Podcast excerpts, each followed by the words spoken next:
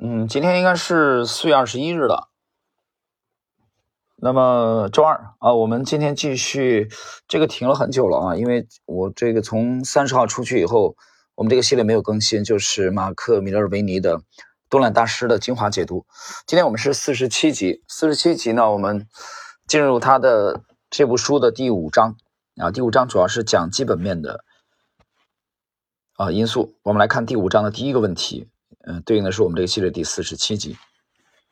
你们会先去这个寻找符合基本面条件的股票，然后再进一步观察它们的价格走势图啊，或者说还是把这个顺序颠倒过来，就是你先呃根据图表价格，然后再来看基本面啊。这个问题问的比较有趣啊，我们来看看四位大师怎么回答的。米勒维尼。我会先观察走势图以及长期的价格趋势，即使股票的基本面条件理想，价格表现却很糟糕，甚至处于下降趋势，我也不会买进。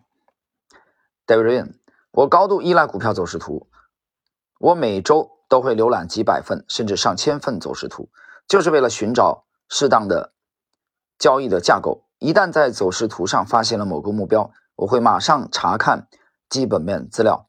确认该公司是否稳健。我要求基本面和技术面两者都必须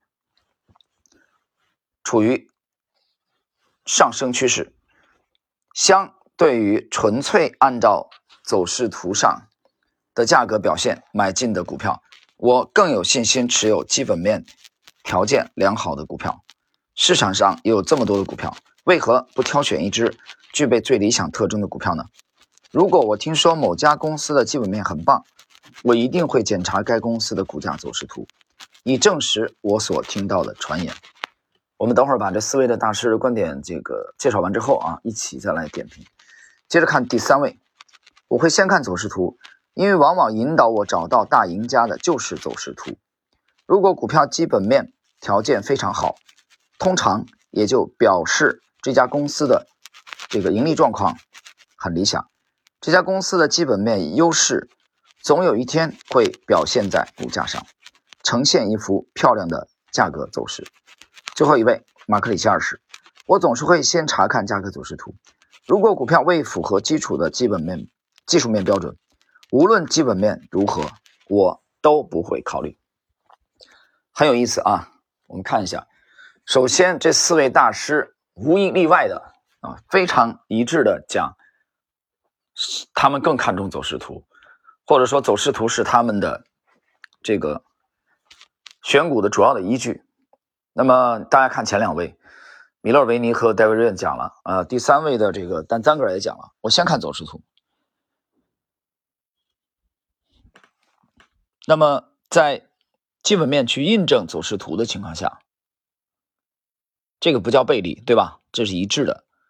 那这里边更强调这个的是戴维润，戴维润讲了啊，如果基本面啊不是很好，但是技术面好，他可能会打个折扣。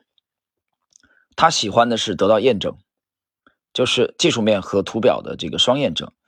那么马克米勒维尼基本上也是这个观点。从四位的回答，我们可以旗帜鲜明的看出来趋势投资的这个特点啊，这四位都是先看图的啊，不是先看这个图表的。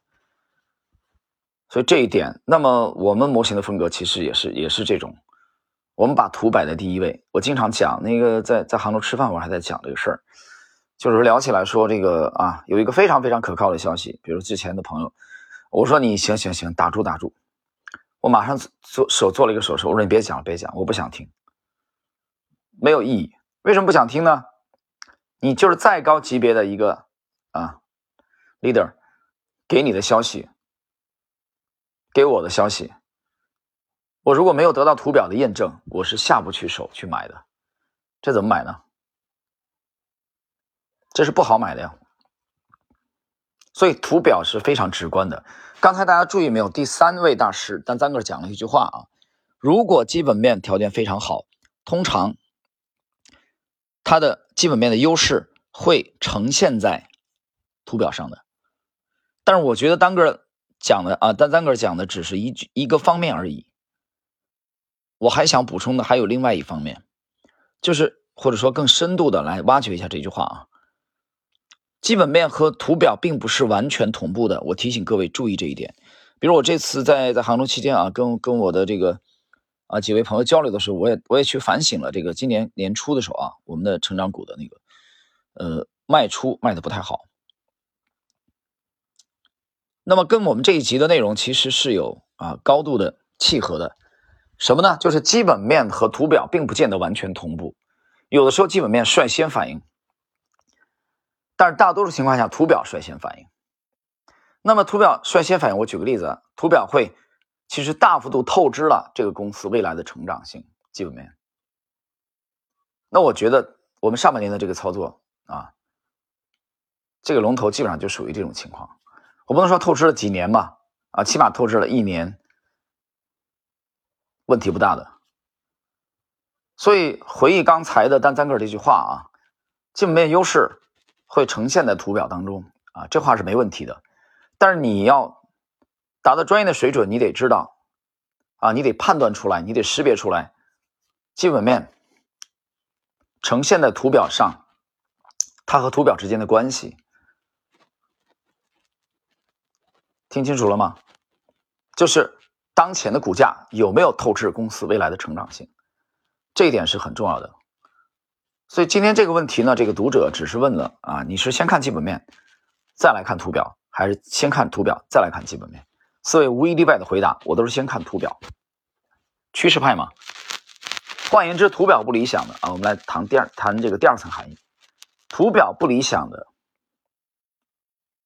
还要谈基本面吗？还需要谈基本面吗？